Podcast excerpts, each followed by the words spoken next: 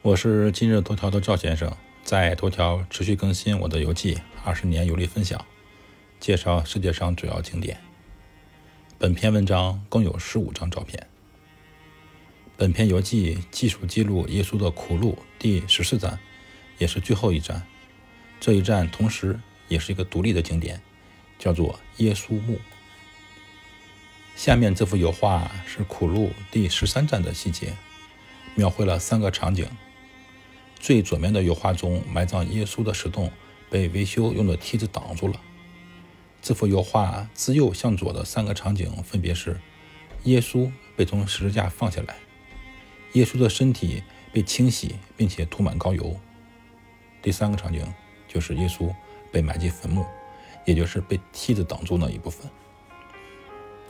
但陵墓内并没有耶稣的遗体啊，因为耶稣在死后的第三天他又复活了。据传说，耶稣死后被埋葬在贵族约瑟夫购买的墓地，其实就是位于哥哥他山上一个石洞。后来人们把耶稣墓凿得与身体分离开来，在山洞上造了个华丽的神龛，就是下面这张图。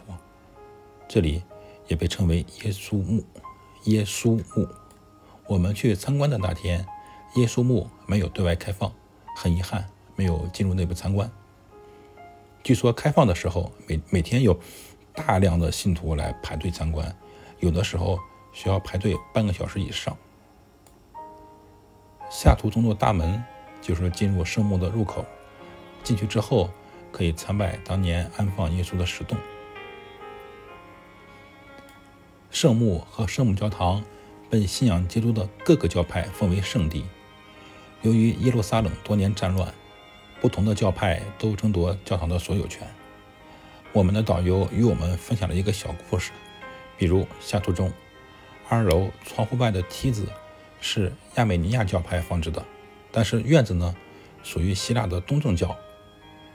由于争夺一直处于僵局之中，所以各个教派呢签了个协议，那就是除非所有教派都同意，否则教堂中任何东西都不能移动。